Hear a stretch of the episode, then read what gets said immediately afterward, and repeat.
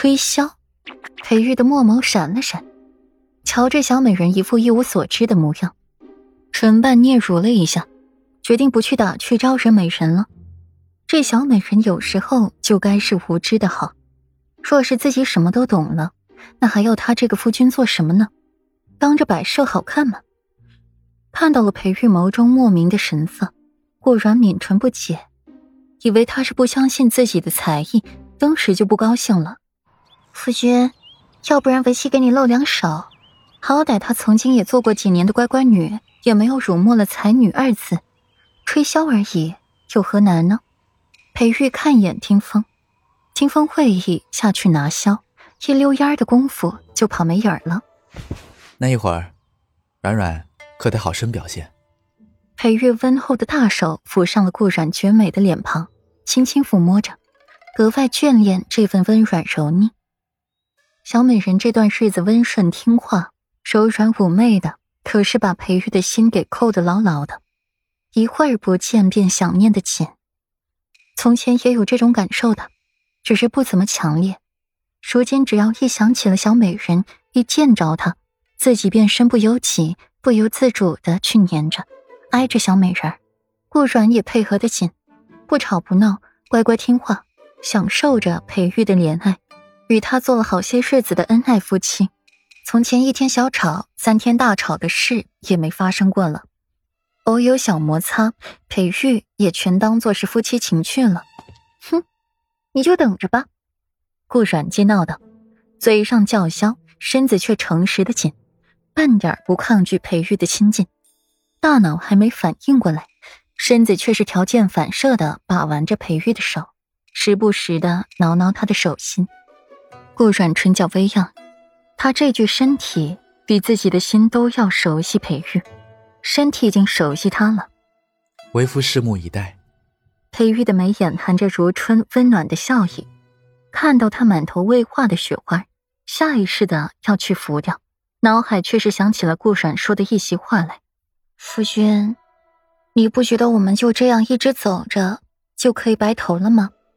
愿得一心人。”白首不相离。从前他不觉得，现在他倒是愈发的期待了。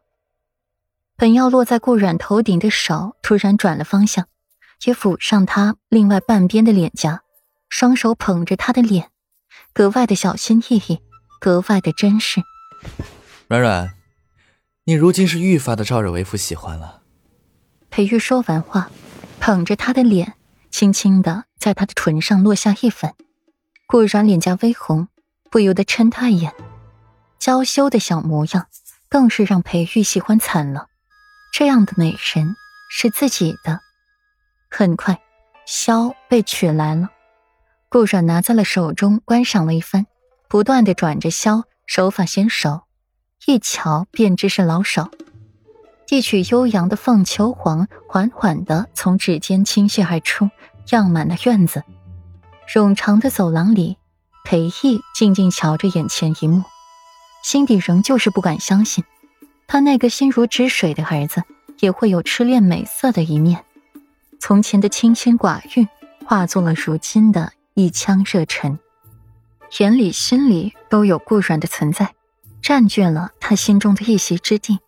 裴玉墨眸一闪，余光瞧见了裴毅，见着他沉冷的脸色，不屑一笑。从前清心寡欲，如今还是清心，只不过“寡欲”二字却是不复存在了。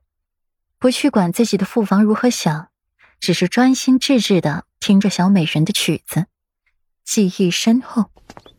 这小子倒是挺像你当年的模样。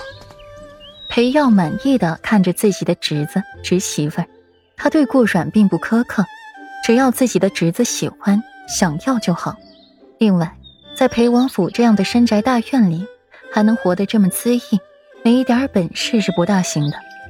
还有前些日子的巫蛊之事，像极了当年自己的弟妹那份傲然、自信和对皇家的不屑，同时又忠心于皇族，矛盾极了。我的儿子，不像我像谁？